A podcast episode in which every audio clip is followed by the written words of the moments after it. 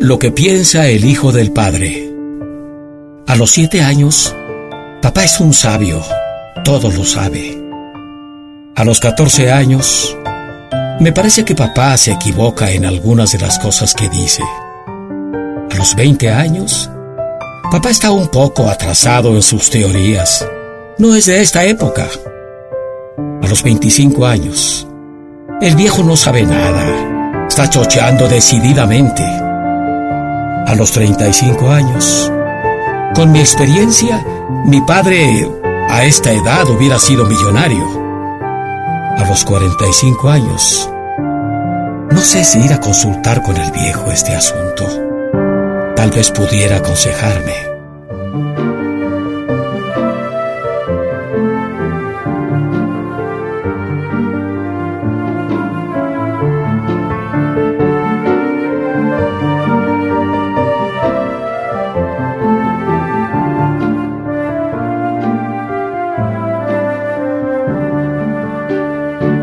Los 55 años. Qué lástima que se haya muerto el viejo. La verdad que tenía unas ideas y una clarividencia notables. A los 60 años, pobre papá, era un sabio. Qué lástima que yo lo haya comprendido demasiado tarde. Joven, mañana serás padre. Recuérdalo siempre.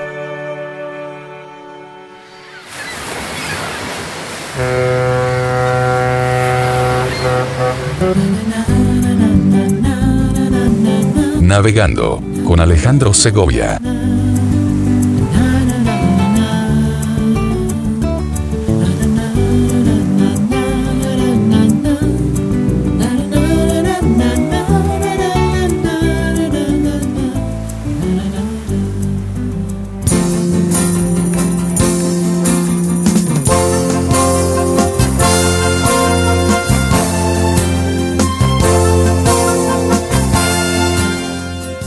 ¿Cómo están? Bienvenidos todos a Navegando en este programa número 11. Tengo mucho gusto en saludarles y darles la bienvenida. Gracias a ti que te comunicas a través de nuestras vías como pueden ser el correo electrónico, a través de la dirección navegando arroba alejandrosegovia.com o siguiendo la cuenta de Twitter a Segovia 2 o también encontrándome en la fanpage de Facebook como Alejandro Segovia. Bueno, hoy vamos a tener un programa, no sé por qué, hoy me desperté nostálgico radiofónico y buscando entre mis archivos y me encuentro unas verdaderas maravillas, unas joyas de una estación de radio que hay aquí en México que todavía funciona, la XEW, y que sigue totalmente vigente y operativa, eh, hoy conocida como W Radio, y que es una estación que empezó a operar en los años 30, concretamente en septiembre, 18 y 19 de septiembre de 1930, no obstante que eh, ya empezaban a hacer algunas pruebas de transmisión desde el día 7 de septiembre. Eh, incluso la XW transmitió en vivo el grito de independencia del presidente Pascual Ortiz Rubio en ese 15 de septiembre de 1930, pero fue oficialmente el día 30 de septiembre a las 8 de la noche cuando inician operaciones. Por supuesto, estaba ahí presente el secretario de Educación, estaba mm, eh, el fundador de la XW, Emilio Azcárraga Vidaurreta. El secretario de Educación era Aaron Sainz y bueno, iniciaban con una programación que pretendía llevar entretenimiento, música y cultura a la población y desde entonces fue conocida como la voz de la América Latina desde México, sobre todo porque en el aspecto técnico pasaba algo muy curioso. Eh, como no existía tanta infraestructura eléctrica todavía en el país, y no había tampoco eh, quien compitiera contra la XCW en términos de transmisión a través de la frecuencia de amplitud modulada, porque pues eh, eran los inicios de la radio prácticamente, pues la XCW tenía un alcance brutal, o sea, la frecuencia en la que estaban eran los 900 kilohertz, lo que colocaba a la estación en una frecuencia de amplitud modulada u onda media que le permitía mucho alcance. Así pues, la emisora podía escucharse incluso en, estados eh, aledaños, en, estados vecinos, en provincias vecinas, pero eh, podía llegar incluso hasta el norte del país con cierta dificultad y a lo mejor sintonizada a través de radios con onda corta, pero la, estación podía escucharse perfectamente bien. Además, tenía otra particularidad que eh, aprovechaban que durante la noche era más propicio, ya que el, sol no hacía interferencia. Entonces eh, era más propicio para que más gente los escuchara. Entonces los programas estelares eh, donde pasaban música y hacían los mejores programas de, de la XW se pasaban por la noche. Ahí fue donde se empezó a establecer ese famoso horario triple A que después en México se siguió, se siguió estableciendo, también un poco eh, siguiendo la tendencia de Estados Unidos, pero aquí en México se dio principalmente por esa facilidad que había de que la estación se escuchara mejor por la noche, de modo tal que eh, radioteatros, programas musicales, etcétera, se pasaban por la noche. Así que vamos a escuchar parte de estos eh, programas o de algunos de estos programas porque es muy rica, es muy vasta la programación que, tuvo la XCW. Vamos a empezar por un programa eh, que se llama El Rizámetro, un programa en el que llevaban una, una mecánica pues muy familiar. La emisora intentaba hacer que la familia se acercara al radio y que de todas partes de México les llegaran eh, participaciones, cartas sobre todo y llamadas eh, telefónicas. Así que había un programa que se llamaba El Rizámetro, en el que el Rizámetro Bimbo, porque además era patrocinado por una panificadora, en este programa el público enviaba por carta chistes y entonces los conductores del programa los leían y el chiste que recibía el mejor aplauso, el mejor aplauso ganaba, ganaba el premio en cuestión. Así que vamos a escuchar parte de este programa que se llamaba El Rizámetro. Esperamos que traiga momentos de alegría para todos ustedes con la actuación de Manuel Tamés, el indio Tepuja, Manuel Ciordia, Mr. Kelly y un servidor de ustedes, Pepe Ruiz Vélez. Niños, cuento niños y lo inicia Mr. Kelly. chamaquito, un niño, que llega con su papá, su papá está leyendo el periódico, y llega el niño y le dice, papá, papá, ¿qué quieres niño? Oye, papá, fíjate qué suave, mi abuelita ya sabe hacer magias. Dice, bueno, bueno, no estés dando lata, vete por allá, estoy leyendo el periódico. Como a los tres minutos regresa otra vez, papá, papá, ¿ahora qué quieres, hombre? Fíjate que mi abuelita, qué suave, ya sabe hacer magias. Sí, hombre, ya me lo dijiste, vete por allá, corre, ándale, ándale déjame leer. Y la tercera vez, papá, fíjate qué suave, mi abuelita ya sabe hacer magias. Dice, a ver, ven para acá, si no, nunca vas a dejar en paz. Ven acá. ¿Cómo está eso de que ya sabe hacer magias tu abuelita? Dice, sí, fíjate qué suave. Agarró dos cables de la luz, le salieron chispitas y se desapareció.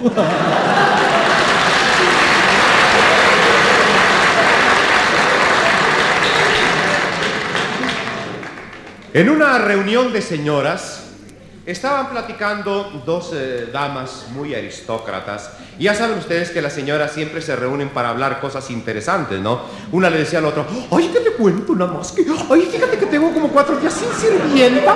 Ay, es una cosa que ya no aguanto mis manos. He estado toda la mañana lava que lava.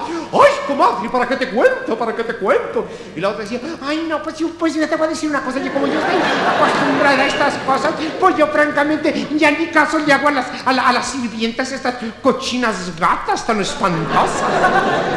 seguía la conversación, seguía la conversación. Y, como, como tenían que hablar de los niños, este, una señora le dice a la otra, este, oyes tú, comadre, ¿y qué fue lo que hiciste eh, con los dientes de tu niño? Porque a propósito, el niñito de la, de la señora aquella, pues era un niñito que tenía sus dientitos grandecitos, ¿verdad? Dientoncito. Y ya saben ustedes que entre las señoras hay unos piques, porque también el otro, hijo de la señora, era dientoncito. Y entonces dice la señora, dice, pues mira, francamente, comadre, ¿para qué te voy a decir otra cosa, no? Porque a mí, francamente, no me gusta a mí andar así diciendo cosas que no son. Mira, con el diente, que el primer diente que se le cayó a mi hijo, me mandé a hacer así, una, cosa así, que en un collar, y se la puse así una medallita y le quedó colgando el dientito. Se ve muy mono, muy coqueto. Y dice la otra, ¡ay tú! ¡Qué bien, qué bien! ¿Y tú qué mandaste a hacer con los dientes de tu niño? Ya sabiendo la otra señora, para, para no causar mayores problemas, le grita a la sirvienta y dice, ¡Chencha! ¡Chencha! ¡Tráeme el dominó que dejé encima de la mesa!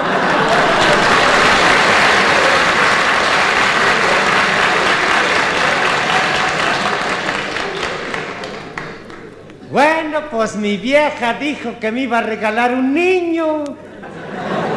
Ya íbamos con la doctor.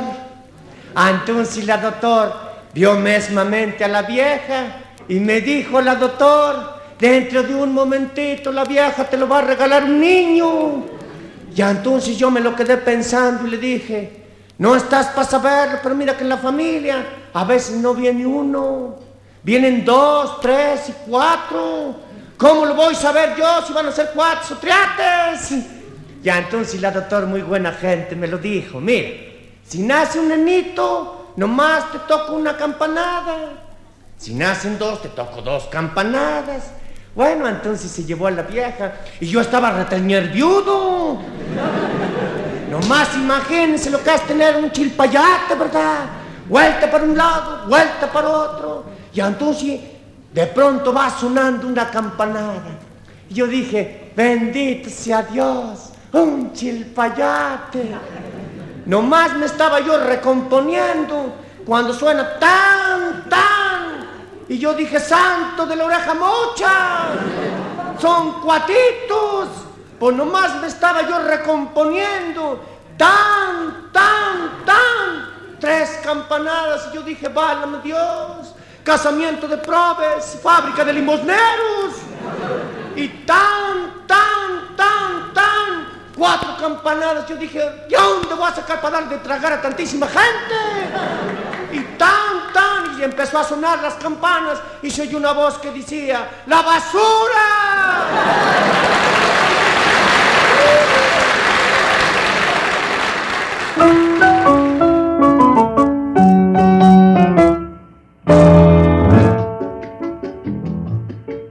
Probablemente uno de nuestros primeros artistas mexicanos en ser beneficiado por un medio de comunicación fue Agustín Lara. Y es que Agustín Lara no solamente se convirtió en el compositor de cabecera de los artistas que participaban en los programas musicales de la emisora, sino que además la emisora literalmente le entregó a Agustín Lara el privilegio de su internacionalización. Así que él es Agustín Lara solamente una vez. Amén la vida, solamente una vez y nada más. Una vez nada más en mi huerto brilló la esperanza, la esperanza que alumbra el camino de mi soledad nada más. Se entrega el alma con la dulce y total renunciación. Y cuando ese milagro realiza el prodigio de amarse, hay campanas de fiesta que cantan en mi corazón.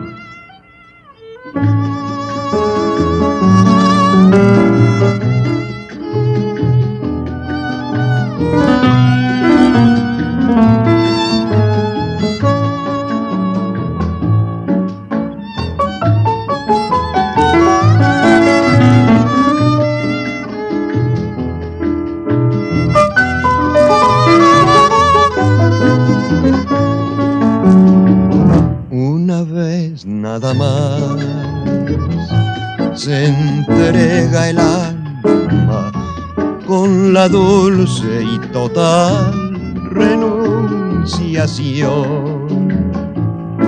Y cuando ese milagro realiza el prodigio de amarse, hay campanas de fiesta que cantan en mi corazón.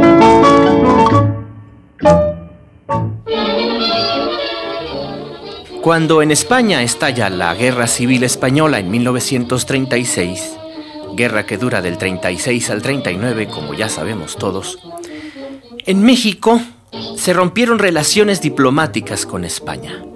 Y el rompimiento de relaciones diplomáticas con España duró mucho tiempo. No obstante, para que se den ustedes una idea del poder que tenía la XCW, la W le organiza al flaco de oro Agustín Lara una gira muy importante en la cual el maestro se presenta en eh, diversas ciudades españolas y le da también eh, la oportunidad de componer algunas canciones inspiradas en España que posteriormente se volvieron todo un clásico. Lo que vamos a escuchar a continuación es el audio que transmitió la XCW a la llegada de Agustín Lara en el aeropuerto de la Ciudad de México y se darán cuenta ustedes cómo eh, los nombres que se mencionan ahí de la comitiva que traía a Agustín Lara, bueno, pues es que parecía jefe de Estado. Eh, vamos a escuchar este audio maravilloso porque además Agustín habla sobre sus impresiones de su visita en España y cómo él lamenta que no se tengan en ese tiempo relaciones diplomáticas con la península ibérica. La XW quiere ser la primera que en el aire reciba a Agustín Lara, porque es precisamente su estación. Sigue siendo lento el paso de Agustín Lara.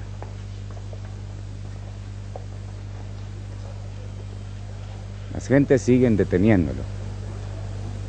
entregan flores, saludos, nuestros amigos fotógrafos siempre activos. A cada paso lo detienen para tomarle una nueva fotografía y los fotógrafos de cine y de televisión también toman en movimiento cada uno de sus pasos. Pero ahí viene ya, como cariñosamente se le dice, el gran flaco. Y vamos a tener el gusto y la satisfacción de saludarlo. También Pepe Alameda, compañero nuestro, lo acompaña.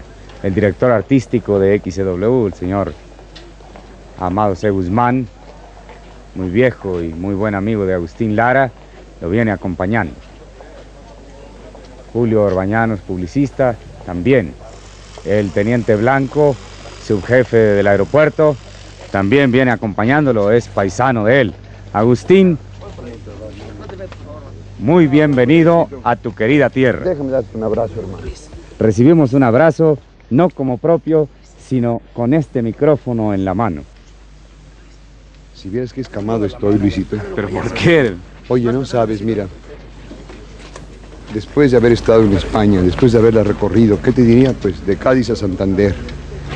De haber recibido en todas partes grandes homenajes, enormes distinciones, cosas que yo nunca soñé en mi vida. Palabra. Después de haber recibido de, de todas las esferas, desde los más altos dignatarios de España hasta el limpiabotas más humilde, Después de haber visto en el campo lo que es España, solamente pregunto, ¿por qué? ¿Qué es lo que puede obstruir? ¿Qué puede detener esa corriente de amor que España siente para su hija querida, para México, para que, para que no haya relaciones con España? Yo quisiera saber, con toda mi alma, ¿por qué nos detenemos? En España le pasó bomba. Mira, todo el mundo nos quiere, nos siente, nos entiende como nosotros entendemos España. Efectivamente. No les ha faltado más que darme de comer en la boca, y eso porque no me dejé. ¿Qué quieres que te...? Hice seis cosas en España.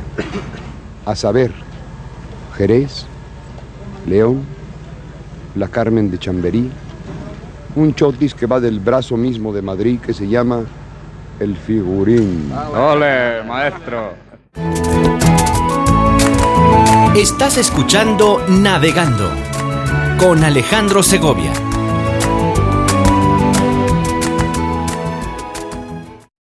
San Martín de Porres.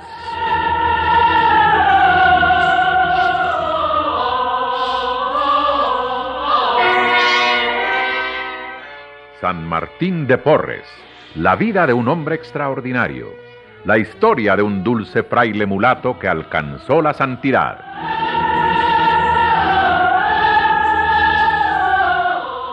Con la actuación especial de José Antonio Cosío en una obra excepcional de Carlos Chacón Jr.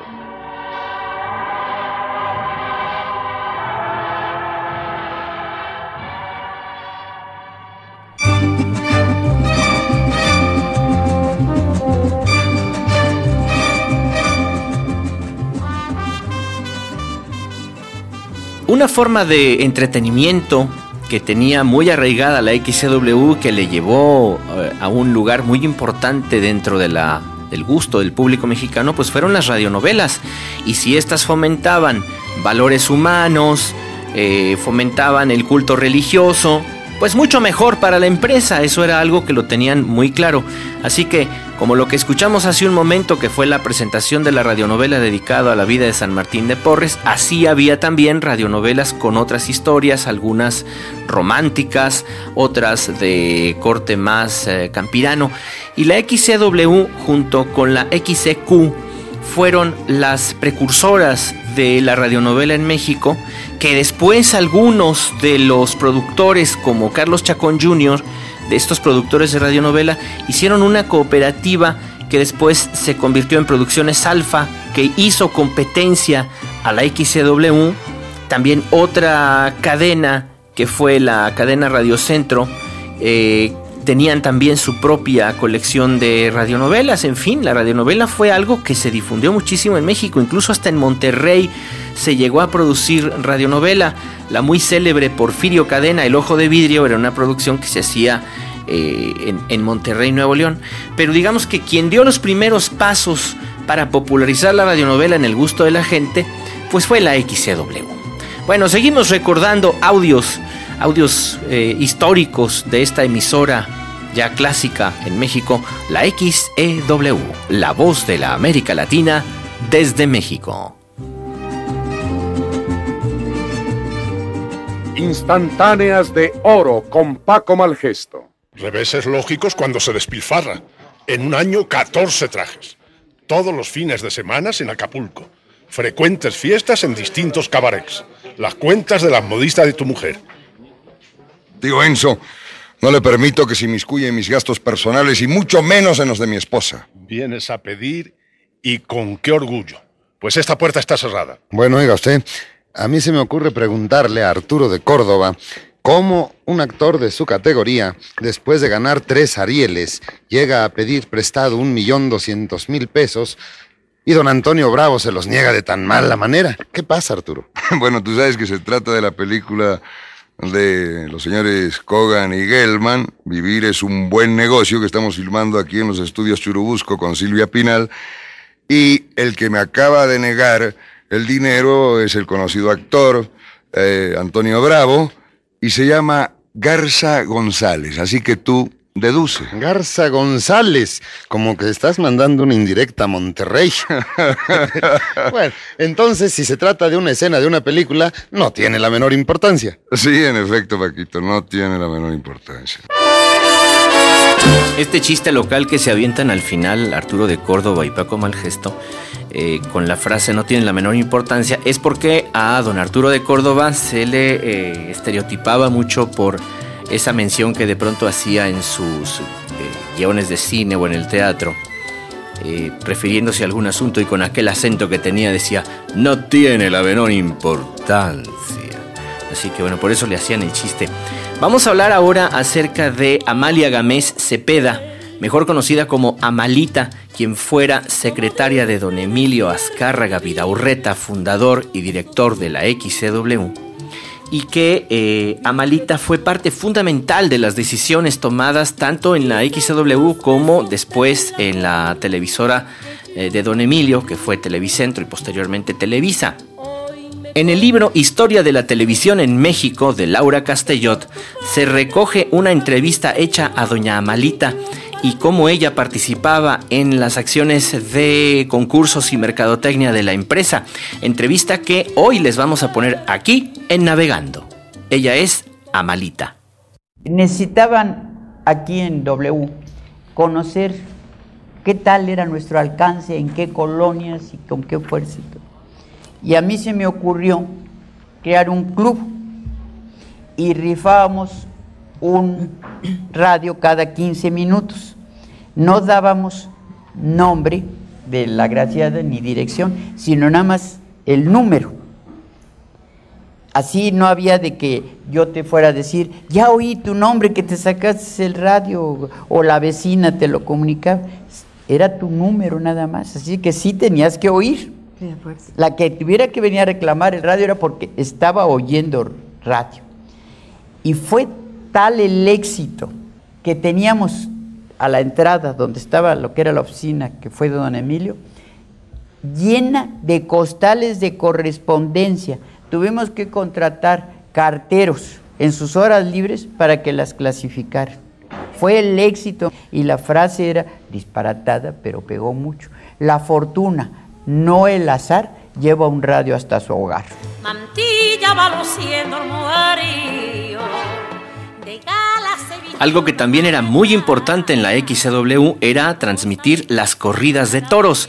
Y aquí se destacan dos personajes. Uno, Pepe Alameda, gran cronista de toros, y por supuesto Paco Malgesto, quien en el siguiente audio volvemos a escuchar la voz de don Paco Malgesto, esta vez hablando de sus anécdotas eh, cuando entrevistaba a toreros y una entrevista muy célebre que le hizo a Manolete. Y vamos a escuchar, por supuesto, parte de lo que fue esos audios de la narración de las corridas de toro, de toros transmitidas por la XEW. Este hombre dio el corazón. Era un hombre tan puro, tan limpio, tan entregado, tan absorbido a sí mismo en su amor por el toro, por la fiesta de toros, que cuando debutó en México, cuando debutó en México en diciembre de 1946, eh, le cortó la oreja a su primer toro gitano y en su segundo toro lo citó de largo, el toro le venía vencido y le pegó una coronada. Al día siguiente yo le hice una entrevista por radio, yo no sé si tú te acuerdas. Me obligaron. Sí, y le dije, pero bueno, eh, tú, tú, veías venir la coronada, el toro venía vencido. Y me dijo, así hablaba muy seco, claro que sí. ¿Y por qué te quitaste? Y dijo, porque si me quito, no soy Manolete. Así era. Antes de eso, y decía yo, día tuve la suerte de hacer la entrevista desde el avión. Entonces, cuando llegamos al aeropuerto, le dije, toda esa gente lo está esperando. Y dijo, no ser. Sí, y estaban oyendo por radio. dije, sácale el pañuelo para mostrarle. Y cuando vio los pañuelos, así cinco mil pañuelos allá arriba, dijo, su, qué compromiso. Me voy a tener que dejar coger. Y se dejó coger. Quienes recuerdan los tiempos más remotos están de acuerdo en afirmar que jamás hubo en México un interés por conocer a un torero semejante al que provocó Manolete, ni siquiera Belmonte en 1913, ni luego Dominguino Litri en años posteriores.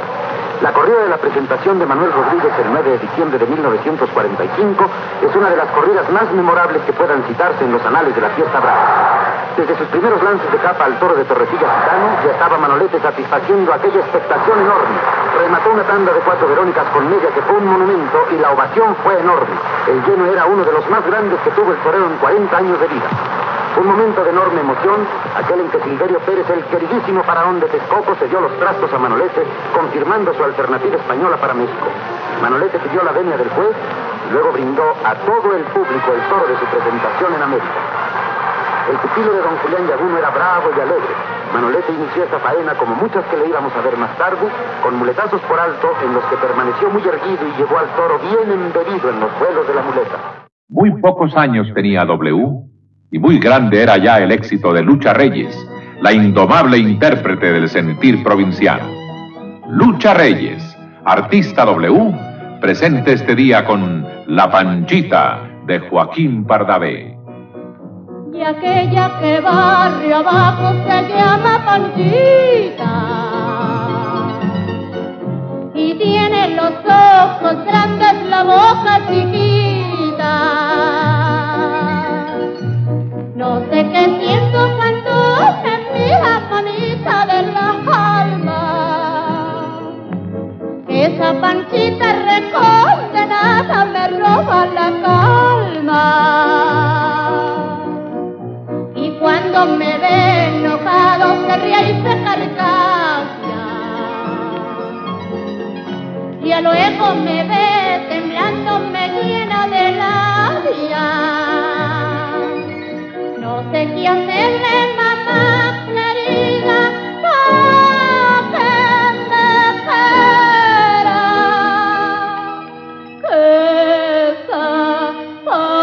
que esa me tiene loca con su vacío.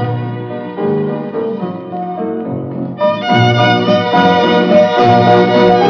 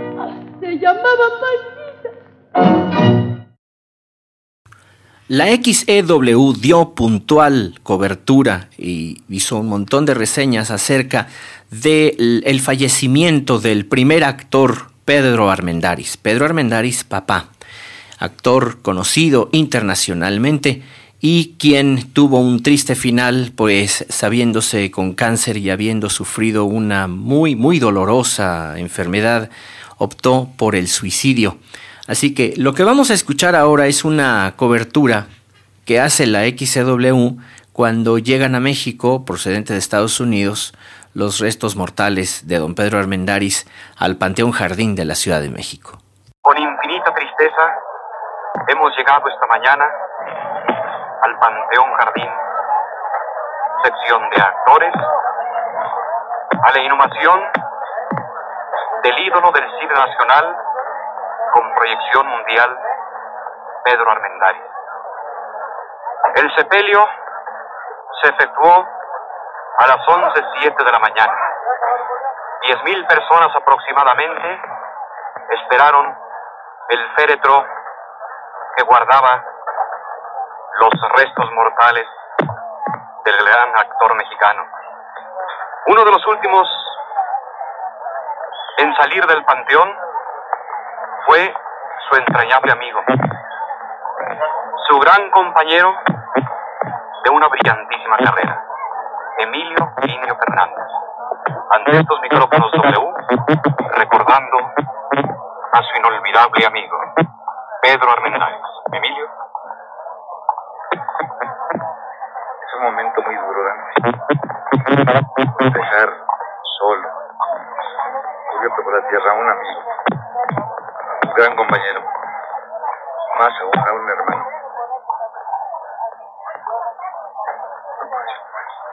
Emilio, muchísimas gracias por esas palabras llenas de sentimiento y salidas de lo más profundo del corazón.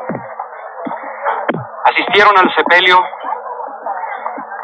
destacadas personalidades de nuestro mundo cinematográfico. Rodolfo Landa fue el encargado de la oración fúnebre. Estaban presentes don Gregorio Wallerstein, don Fernando Soler y otras grandes personalidades. El indio Fernández estuvo en la capilla ardiente desde que fue velado el cadáver, desde ayer en la noche, a las 23.45, en que llegó procedente de Los Ángeles, California. Contra lo que se ha venido diciendo, Pedro Armendáriz sabía que tenía cáncer. Hará aproximadamente unos cuatro años tuvo los primeros síntomas. Se le dijo que el mal había desaparecido, pero al estar filmando en Estambul de Rusia con amor, se sintió mal. Pidió a su esposa que fuera por él y así lo hizo la señora. Fueron entonces a Londres y en una clínica acreditada le confirmaron cáncer. Vino entonces a México y descendió del aparato aéreo en una silla de ruedas con las piernas en muy mal estado. Recuerdo que solo durmió una noche aquí y partió a Los Ángeles, internándose en el centro médico UCLA el día 12 pasado. Nueva confirmación. Cáncer y avanza peligrosamente. Se le inició a Pedro Armendáriz un severo tratamiento, pero la noche de lunes la pasó muy mal. Por la mañana de ayer, antes de las 12 del día, pidió a su esposa, que no se despegaba de la cama de su esposo enfermo, que fuera por un sándwich. La señora bajó por el bocado y cuando volvió le comunicaron que su esposo se había suicidado pegándose un tiro en el corazón.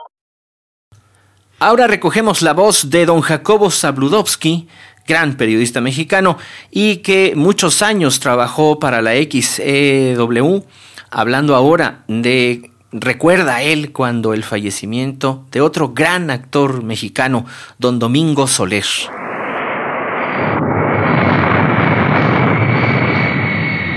Testigo de la historia, un programa de actualidad en la era del espacio con Jacobo Zabludovsky. El día en que murió Domingo Soler, algo se rompió en el sentimiento de millones de mexicanos.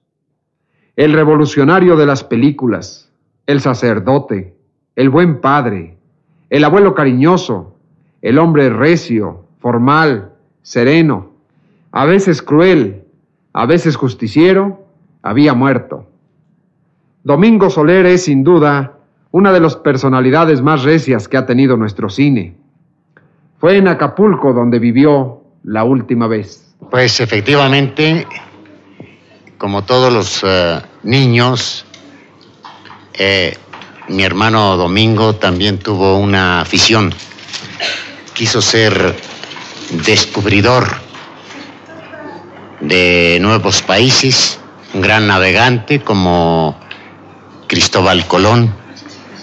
Pero cuando se convenció de que ya en este siglo no había más archipiélagos que descubrir, por un lado y por el otro se, se convenció también de que cuando se subía a un barco se mareaba inmediatamente, pues se le acabaron las aficiones de descubrir y el pobrecito pues se dedicó a lo que nos dedicamos todos, actores.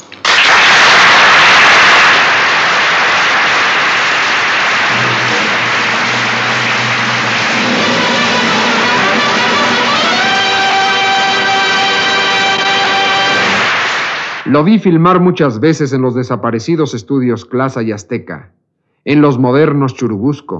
Profesional, atento, estudioso y seguro, era digno representante y patriarca de la más destacada familia de artistas que ha dado México. Su lugar en los repartos no ha sido llenado. No lo será jamás. Porque hay algo en su recuerdo que nos impide aceptar sustitutos. Por eso esta noche al oír su voz, ha sido usted testigo de la historia.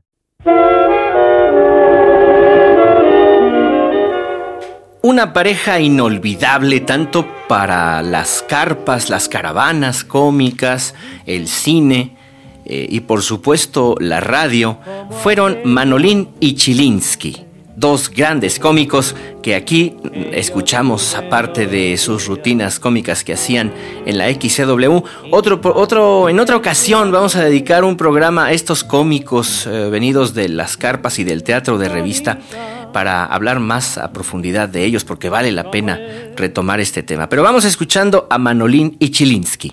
Óyeme, Manolín. ¿Qué cosa, Chilinsky? A ver si no andas enamorando a mi hermana. Eres bien feo. Ay, lo único feo que tengo es la cara. Es lo principal.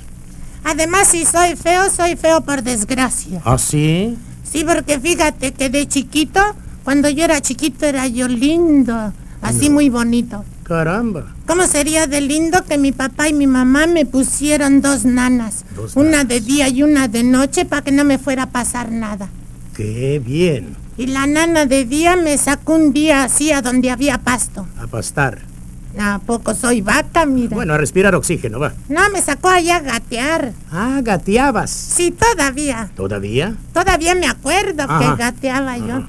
Y este, y fíjate que se quedó dormida mi nana. ¡Qué imprudente! Y yo solito ahí tan lindo como era, fíjate. Claro. Y entonces que se acerca un hombre malo, Sí. con un niño muy feo, ¿Y qué pasó? me cambió. Va, hombre, ¿qué te va a cambiar? Oye, Chilinsky, pero mira, tu hermana y yo sí somos novios. Son novios. Sí. Me hubieras dicho antes, hombre. Hasta por cierto que le digo mi capullito de Alelí. Tan bonito le Le dices. cantamos capullito de Alelí. Pues vamos a cantarlo.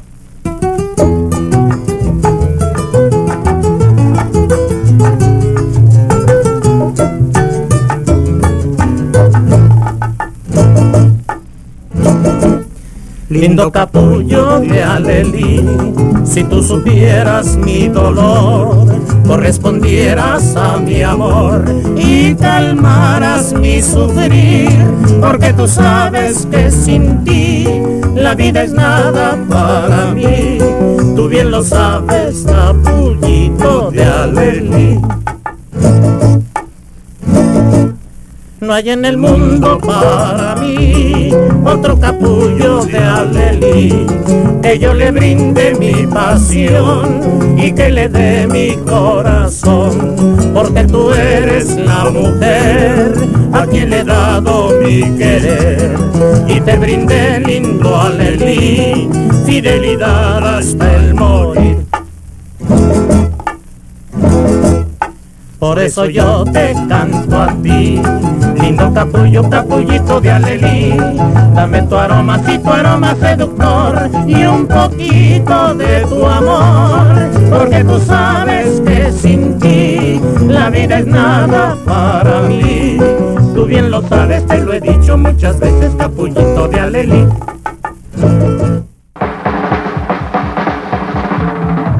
Emulsión de Scott de aceite puro de hígado de bacalao con hipofosfitos de cal y de sosa, tan agradable al paladar como la leche. El gran remedio para la cura radical de la tisis, escrófula, anemia, raquitis, debilidad general y todas las enfermedades extenuantes tanto en los niños como en los adultos.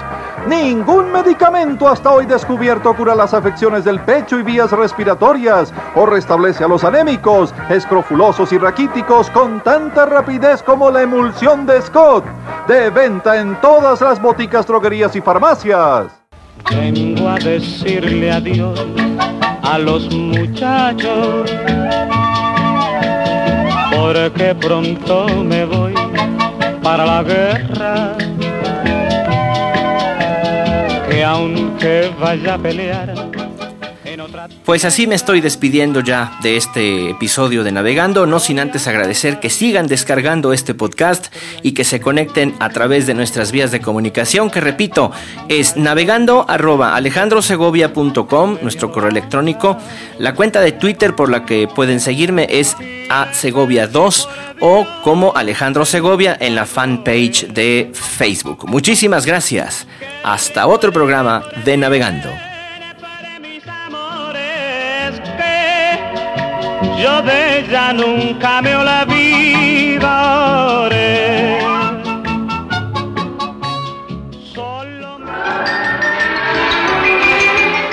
Ay, por favor, hombre, deja todo pendiente, que nuestro programa predilecto está por iniciarse. Sí, sí, nuestro programa favorito va a empezar. Mamá, papá, ¿quieren callarse y dejarme oír mi programa? ¡Lavillazo! Vamos a ver si se puede.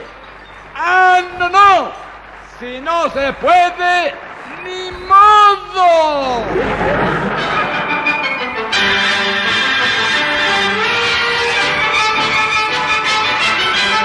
A ver, a ver qué dice. No, está bien, está medio borradón. cuartel de mosqueteros del rey. ¡Qué suave! Voy a entrar. ¡Hoy! ¡Hoy, caballero! ¡Sois un imbécil! Ya me reconocieron. ¿Por qué nos fijáis, vive Dios? ¿Por dónde ponéis las pezuñas? Un momento. En primer lugar, no es que no me fijé, sino que ando medio desorientadón. En segundo lugar, no me gusta que me griten. No soy sordo. Y en tercer lugar, yo no tengo pezuñas. Por la sencilla razón de que no soy vuestro padre. ¡Sois un insolente! Y vos sois un detergente. Caballero, esta es una cuenta que yo pienso saldar con mi espada. ¿No le sacáis? Nunca me diga eso. A mí las espadas como la suya me hacen los clásicos mandados. Pues entonces ya veremos, si os place, a las 11 de la mañana del día de mañana, atrás Me de Notre Dame. la hora. Ahí estaré, atrás de Notre Dame.